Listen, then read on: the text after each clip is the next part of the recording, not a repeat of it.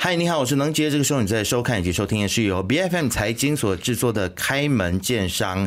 那我相信呢，很多在马来西亚有阅读习惯的朋友，或者是对于企业或者是管理类的书籍喜欢这类书籍的朋友呢，可能对于我们今天要来访问的这个出版社呢是比较熟悉的啊。它的英文是 S O M O，到底怎么读？等一下我们请这个它的社长亲自来告诉我们。但是它的中文的名字我就觉得蛮有趣的，叫做说墨，说是。说话的说，墨是墨水的墨啊，我就觉得哇，看到这个名字就觉得他还蛮有文化的。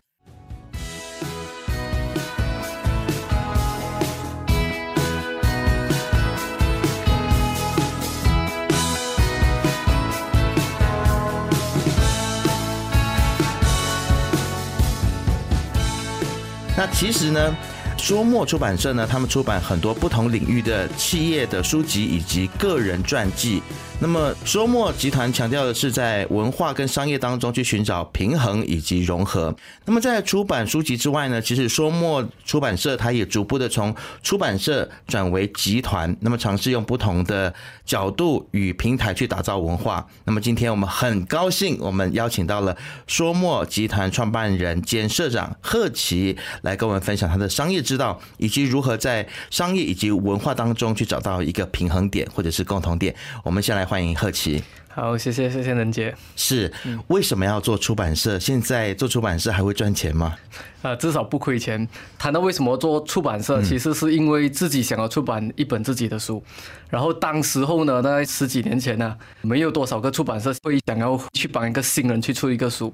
那在出版社以前，其实我一直也在创业，我创业过二十几次。然后就想，反正也创业了这么多次，就不介意开一家出版社试试看。所以就开了一家出版社，是为了出版自己的书。OK，为了出版自己的书，所以就开了一家出版社，非常任性。呃，那那后来出版完自己的书之后。嗯，他是一开始有出版社过后，我觉得世界上门槛最低的一个职业是老板，因为你可能去 SSM 几十块注册一间公司，你就可以做老板了。然后我开了这家出版社，这个公司开了过后啦，我就发现到，这样我还有印刷费哦，我还有设计费，我还有审稿费，然后我就觉得我应该先去帮别人出书。所以我帮别人出了七本书，才累积到自己出版自己书的第一个资金。哦，所以你刚开始的想法就是说想要为自己出版书，所以就是开了一家出版社。但是你在开了出版社之后呢，先帮七个人出版了书之后，才累积了实力，然后为自己出书这样子。好，我来请教一下，S O M O 到底怎么念？就 SOMO，就是 SOMO。对，其实有没有什么特别的意义呢？我觉得在创业初期的时候，一个很天真的想法就是，当时在想，哎，为什么那些出版社哦，它只可以出版某些特定领域的一些专题，比如说出版小说就出小说啊，出版这个科学相关的就出科学，然后觉得 SOMO 就是什么都可以出。啊，就是什么都可以出的意思。所以你看我前面七本，我出过日记，出过小说，出过漫画，OK，啊，出过很多很多各式各样的东西，OK。但是你什么都可以出，然后把它谐音变成 so more，但是呢，你又把它转换成中文的时候，又非常的有文化的感觉，叫做说墨。因为我发现到市场有一个空缺呢，就是其实很多人都有很好的知识点，嗯但是你叫他去写，他未必写得到，所以我们就把那些能说的人。变成是一个墨迹，帮他去做传承。了解。嗯，其实我个人非常喜欢看传记。我记得我从小培养起阅读的习惯，就从传记里面培养起的。就是我妈妈可能就是买了一大堆书啊，包括百科全书啦啊，但是我总是会去挖这一堆书里面的传记。我把所有的传记都看完了，所以后来我去念文科嘛，嗯，因为那些的百科全书我全部都搁着这样子。我个人爱看传记，所以知道其实说墨是一家专门出传记的这个出版社的时候，其实我个人是蛮兴奋的啊。那其实你在选。选择你要帮谁出书的时候啊，当然你自己是不用讲了啊。我相信这个帮自己出书，这个等一下我们可以来聊。但是你在帮别人出书的时候，你会怎么样子来选择？说，哎，我今天要帮这个人出书。嗯，我觉得其实我们都对专辑有一个很深刻的印象，就是感觉出版社就是会去出一些专辑。但在说梦里面，我们主要出版的东西，它不只是一个专辑。嗯哼，就我觉得可能大部分的人跟我一样，有一些想法想要出版一本书，但是。是如果从头到尾都写我的故事，可能就只有认识我的人想要去看，或者是他们已经知道了。所以，我们每次在选择一个好的作者的时候，我们会看他有没有想法和他的理念。比如说，他是这个做连锁的，这样我们就协助这一位作者，除了讲他的传记以外，他来制定连锁的标准。OK，所以对读者来讲也非常公平，就我不只看一个人的故事，我可以从他身上学到一些东西。嗯，啊，这是我们的标准呢、了解。所以一定要这个人是他身上有一些宝藏是能够被挖掘的对。那通常有宝藏可以被挖掘的人呢，他不一定文笔很好，那怎么办？啊，就是好像你很会问，很会访问嘛，这样我们就有专业人去跟他访问，然后我们帮他整理他的思想体系，了解。所以就变成了一本可以记载和传承的书。所以不一定是当事人或者是你们帮忙出书的这个主角他自己来写，你们有人代笔就对了，他是不是？我们变成墨，啊哦，了解了解，嗯所以我可以去那边 part time 就对了，我可以去访问别人，可以啊然后代笔，我文笔还不错啦，啊，可以去去你你又 part time 一下吗？又能墨啊，好，那你自己的这本书已经出版了吗？就是你说七个人的这个书出版之后，后来就是是呃筹集到了有这样子的实力出版自己的书吗？你看我讲在出版以前，我创业二十几次嘛，那其实我大部分都是和长辈做合资去创业做过很多各行各业领域了。然后当时我很想写的一本书是一个后辈怎样跟长辈去结合，就后辈怎么去影响长辈。但是我记得我在写完那本书的时候，我就发现到。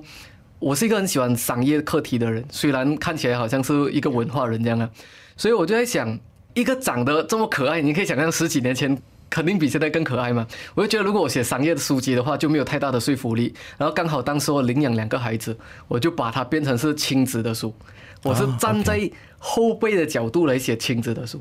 就很多亲子的都是站在父母、老师的角度去写亲子嘛，我是站在孩子的角度写亲子，所以我的书名叫《不用教的孩子》。了解，为什么当初会想要去领养孩子呢？因为我本身就很喜欢小孩子，去孤儿院，哦去什么刚好就是一起去配合事业的人有孩子，然后也单亲嘛，这样就撑起了这个责任。了解，我会这么问，其实因为我曾经也动过这样子的念头，想要去领养小孩，但是因为其实传统的价值，很多人都觉得说你要有自己的血脉啊，孩子一定要自己是亲生的这种的传统的观念，所以很像领养小孩这件事情，在我们的社会当中，并不是一件很受到大家去鼓励的一件事情嘛。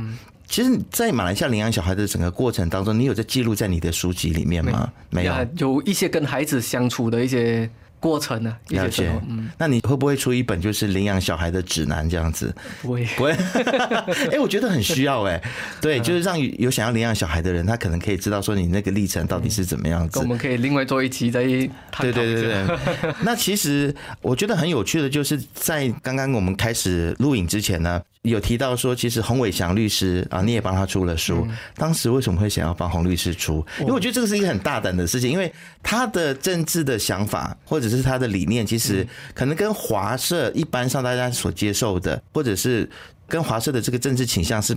有一点点不太一样的，你不担心说你帮他出书之后会被骂吗？还是怎么样子的？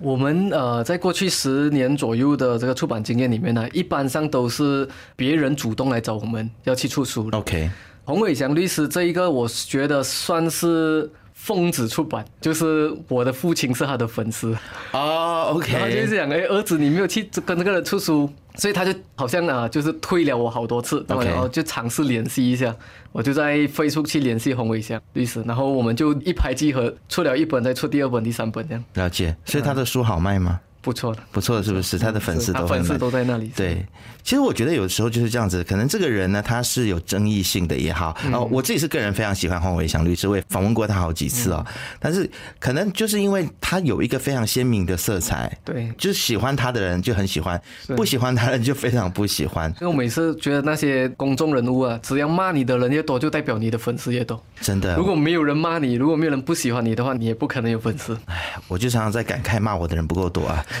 开玩笑。好，我们回到你的这个书墨出版社啊，它将会成为大马第一家提供绿色出版方案的先驱。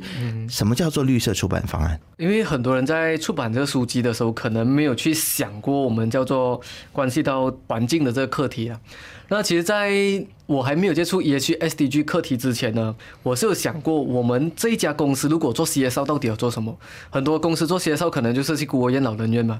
然后当时我就觉得，哇，我们砍了好多树。我们如果真的做 CSO，我们就要去种树。也确实在这个前几年就种了很多的树，所以我就觉得种树还不够，因为在这个环保里面。我们有一个要做的东西叫碳足迹嘛，就整个出版的过程当中，到底排出了多少的二氧化碳，我们会把它记录下来。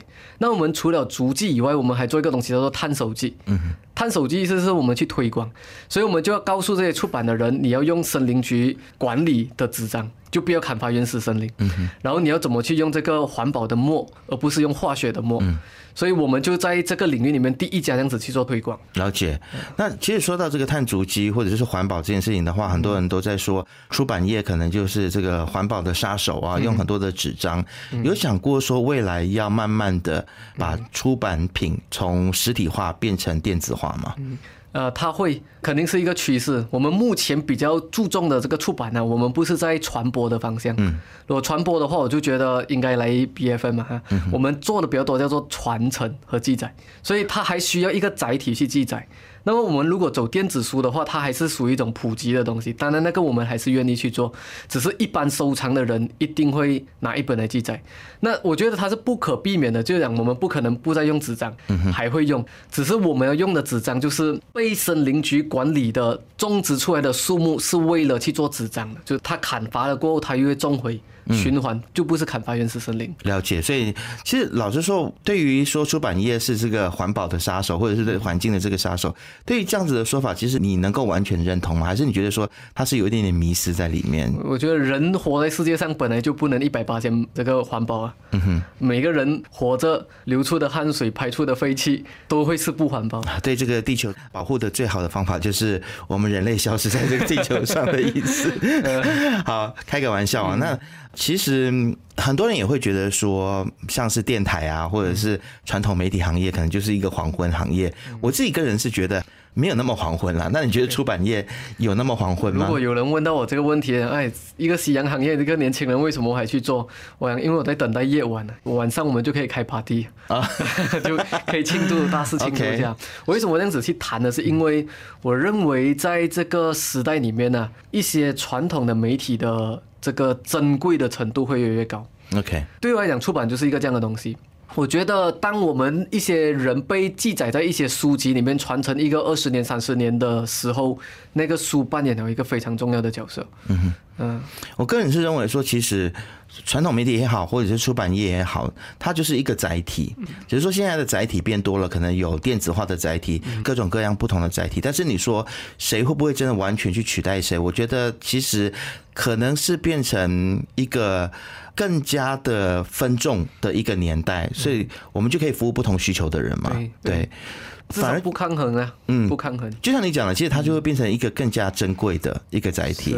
对，那就像 CD 一样，现在可能或者是黑胶唱片，大家可能买来就是来收藏的。对，所以其实就是实体的书本，是不是也有一点点这样子的感觉呢？我们做的方向就朝这个方向去走。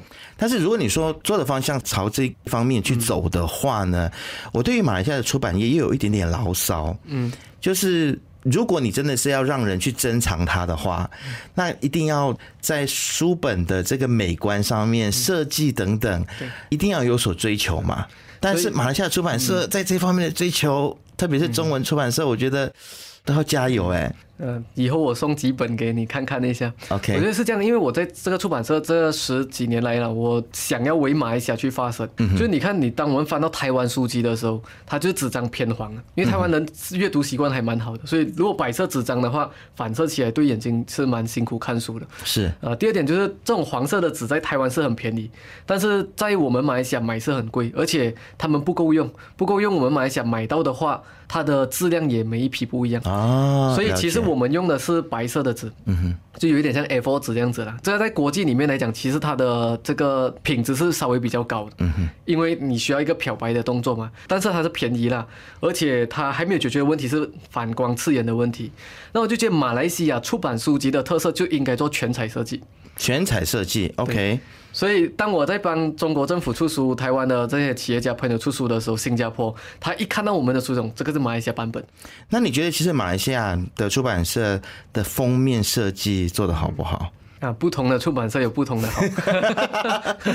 如果是拿到国际上面，就是以中文书籍来看的话，其实我觉得台湾做的蛮好的，蛮精美的。它能够真的达到说，OK，这本书它在设计上面是我觉得说可以去珍藏的。是。但是我觉得在封面设计上面，可能我们还是要花点心思。你认同吗？对，这个我认同。在马来西亚。对，就是设计师的钱不要省了啊！出版社的老板们，你自己在这方面。对于封面设计，它的吸引人的程度，你会有一定的追求吧？我们会注重这个东西。就以前我们可能是找一个人排版，顺便随便做一个设计，但现在我们单单在设计方面就会有一个 budget 出来。OK，而且有时候还会给他们去做竞标。嗯哼，嗯，就要拿到最好的 idea。OK，哇，所以你应该是少数的出版社老板会这么做的，我觉得。而且我中文啦，我说在马来西亚。看封面呢，我觉得人买书他看封面，他会看封底。嗯哼，然后还有一个很重要的东西，就是我们第一次接触书，很多情况下是在书骨。就在中间的那个 spine，所以书骨怎么去设计，我们都有去做研究。了解，OK，好，因为我看到，其实在网上看过一些你们出版的书，确实这个封面设计是真的是还蛮厉害的。嗯，对，好，那其实呃，在你们的集团的简介当中，有两个小标题是非常有趣的，叫做“平商平衡，永续传承”。嗯，那能不能跟我们分享一下，其实这两句话是什么意思呢？我第一句话对我个人来讲是一个很有影响力的一句话，就是文化和商业平衡。以前我说到没有这么通俗，我叫做以企业之力供养文教之美，以文教之美拓展企业之贵。就很多人在想，我做文化我很难赚钱，很多人做文化人就是死了才出名。死了才有钱，钱也不是他的。嗯哼。那么我其实很想打破这个东西。然后呃，这个商业，如果我们倒转来去讲啊，就是商业离开了文化，它也不行啊。就比如说我在卖鞋子，你也在卖鞋子，但是我的鞋子可能没有文化，没有故事，没有灵魂，它就少了一些竞争力。所以我想要重新定义，在我人生使命里面，就是文化和商业它是不会抗衡的，它是应该完美的拥抱在一起。叫做文商平衡。那我们在出版界里面呢，在马来西亚呢，我们至少做到九十八线的作者找我们出书是可以回本。在马来西亚几乎是没有人可以做到这个动作，因为很多人呢就认为，哎呀，出书是一个品牌，是一个 branding，你就要花出去的钱。但我们要做到就是它的商业价值在哪里？嗯，这个作者为什么讲我不要出他的传记而已？我一定要让他去制定行业的标准，因为当他的行业标准制定好的时候，他后面拿回来的这个影响力带回他原有的事业体系里面，他获益感更多。这叫文化和商业的平衡。如果这家出版社他在过去十几年来不能赚钱，这么好的服务，如果我认为我服务很好的话呢，我要怎样生存下去？你看，其实我帮别人出了七本书才出到自己的第一本书。嗯，当时我在想，哎，梦想达成了，出版社可以关掉了，不赚钱的生意。可是我记得我当时候的底灾呢，我给他一个项目的钱呢，他回我四个字跟一个 emoji，他写谢谢老板，两行眼泪的 emoji，我救了他那一个月。然后我就想，如果这个生意这么好的话，我又帮到别人实现梦想，又帮助到别人回本，而且我的这些有一些跟我配合的人呢，他们给我们借一些 part time job，是比他们 full time 还要多。像我的价值这么好的话，我就应该生存下去。嗯，我们就要做到文商平衡。对，其实文商平衡，它某个程度上，或是某个意义上面，它是可以为商业带来更多的附加价值的，对吗？对对。那其实你觉得，在马来西亚的商业群体当中，有哪一些？是很珍贵的，是可能大家呃或许有发现，或者是还没有发现的一些文化，其实是蛮值得我们去宣扬或者是传承的。比如说我们的刻苦耐劳，嗯，比如说我们的实用主义啊，还是说你可不可以跟我们分享一两个故事？你觉得说哪一些在你的出版的书籍当中，你觉得说，哎，这个是一个非常珍贵的属于马来西亚的在地的商业文化？它也制定了一个所谓的行业的这一个标准。我认为是马来西亚的多元和包容性。嗯哼。其实好像以前我们讲马来西亚的华人有一个优势，是我们精通很多语言，然后可能呃什么中国要来拓展海外市场啦，然后可能一些西欧国家要来东南亚这市场，马来西亚是一个优势。但其实这优势我们可以看得到，就是在东南亚很多国家的小学已经开始学中文了，然后他们的语言能力，像中国人的英文的语言能力也是越来越好。然后后来我就觉得马来西亚人可能已经渐渐没有这个优势了。但你一这样子提到的时候，我就回想起，其实马来西亚人。骨子里面还是有一个很好的元素的。就比如说啦，今天我们华人，我们去到台湾，我们口音自动变台湾腔。我们见到中国人的时候，我们就变成是很中国到去跟他们去对话。其实这就马来西亚，我觉得我们民族里面有的一种多元和包容性啊。好像我们去到沙巴、沙拉哇的时候，可能我们感觉到他们的文化不一样，我们就可以融入进去里面。然后有不同外国朋友过来的时候，我们就会去为他着想，他想吃什么，他喜欢的东西可能是什么。嗯，我觉得是我们的优势。所以马来西亚人就像变色龙这样子，是这个是最好的，因为我们适应力很强。国际市场的话，这个东西是非常重要。好，说到国际市场，这个就是挖洞给自己跳了。我一定要问这个问题啊，就是其实说墨文化的这个出版的这些书籍，嗯是会在马来西亚里面出版而已吗？还是已经有推向国际市场？如果还没有的话，未来有这个计划吗？我们一直以来都在马新两国，OK，呃，就马来西亚、新加坡了。然后去年也对接了台湾最大的出版社，还有好几家出版社在谈合作了。OK，我觉得其实现在很多企业必然会走向国际市场的一个连接，所以我们开讲的。包容性、多元性是越来越重要。我现在也在跟台湾几个出版社在谈着这样的一个，就台湾的书可以到这里来，我们的书可以到那里去啊。我是讲服务那些作者了。嗯，了解。对，而且其实要到台湾的整个书市去竞争，或者是到中国的书市去竞争的话，这个必须要有相当的实力啊，因为他们的出版业真的是非常的成熟。过去十年以来，我们其实没有走出国门，但是我们接到了台湾的书。我们接到了中国的制作啊，包括中国的政府跟中国的企业，还有一些这个新加坡。新加坡其实它又是一个很国际市场，所以我们在新加坡也接到了一些是来自美国公司。在新加坡的公司的这些项目了，所以我觉得马来西亚其实就是有这个优势啊。了解，其实说到国际化，或者说把自己的作品推到国外的同时呢，我觉得其实本地的出版业很像也没有做一件事情，就是应该说是大家常常会往内看，就是我们只找内部的人，然后讲内部的故事。但是其实我看台湾的出版业，他们会去外面找素材。对，然后把这个素材拿回来，然后让它本土化，然后呈现给当地的人。对，所以这个会不会也是一条觉得可行的路径呢？我觉得看那公司本身的一个志向和元素吧。比如说，你可以谈到我们把说魔从出版社变成一个集团的时候呢，如果我是出版集团，可能我会走这个方向。嗯，就是说可能有版权书籍、翻译的书籍，嗯然后可能我们去做更多的渠道分销。但其实，在整个说墨里面，我们注重的东西是企业文化，我们所服务的对象都是中小型企业为主。了解。那当然，除了马来西亚的中小型企业之外呢，其实我相信，在整个大中华地区，包括台湾、香港等等啊，台湾可能不一定觉得他们是大中华里面，但是他们也是华语世界了。对。但是我的意思是说，有没有可能去找到他们的这些优秀的中小型企业？然后去说，用一个马来西亚的出版社的一个角色去说他们的故事给马来西亚的读者，或者是全球华人的读者来听。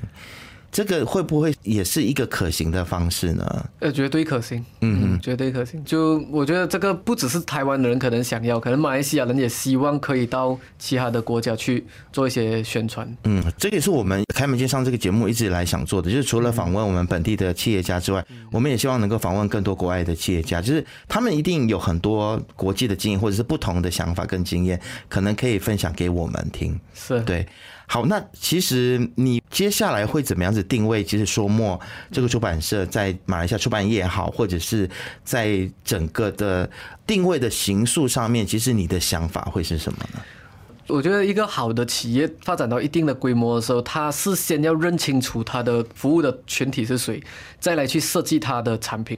因为很多人可能是设计了产品过后再去找客户群体嘛，就认为他的产品是最好的。那我们已经在接下来认定我们所服务的就是属于比较成长期的中小型企业。所以整个说墨除了帮这些人去制定行业的标准，透过出书的方式，我们在一些宣传渠道上面也在协助他们。那我们所选择的这个赛道呢，就叫做企业文化。所以，我们帮这些公司，很多时候我们出版的第一本书不是他的自传，不是他的行业标准，而是他的企业文化手册。嗯，你看，其实出版一本书就是订立一个文化体系出来。打一个例子，比如说我十多年前我出版的书叫《不用教的孩子》，到今天十年后，还是有一些国外、国内的人信息我，问我一些亲子课题。嗯，所以出版一本书可以影响一个人十几二十年。了解，那所以我觉得出版第一本书要出的东西是什么？就是你的公司的企业文化是什么？嗯这个叫做企业的游戏规则。你要和谁玩耍？怎么去玩？你的标准在哪里？你的模式是怎样？嗯所以当企业它这个东西清晰了的时候，它第二本书、第三本书到它的自传到它以后的东西，它都可以一步一步的在往那个方向去走。了解。好，那其实我们已经步入了这个叫做所谓的 ESG 的时代啊。那我们也看到说，马来西亚的企业其实大家可能对 ESG 的这个概念是逐步的在更加的成熟、更加的认识。但是我有听到有很多的企业，特别是华人企业，他们还在问说，到底什么是 ESG，或者是他们了解了 ESG 之后，他只是想要用最低的标准去符合它哦。可能很多人都还没有看到 ESG 它对于一家企业的一些正面的影响。那其实可不可以跟我们分享一下，你们公司在永续发展上面，其实有没有哪一些特别可以来跟我们大家分享的一些部分呢？如果你能 ESG 的话，我觉得它有一个很重要的概念，就是看我所谈的企业文化。嗯哼，它既符合了 S。就是 social 这一块，因为人权嘛，也符合了 G governance，就你怎样去透明化这些东西。然后，如果你讲你的公司也注重环保，或者是你可以 work from home 省电这些，对于 E 来讲，environment 也是一个很大的贡献。那我觉得我们什么最大的一个价值在于，还是那个探手机，就是我们去做推广的人。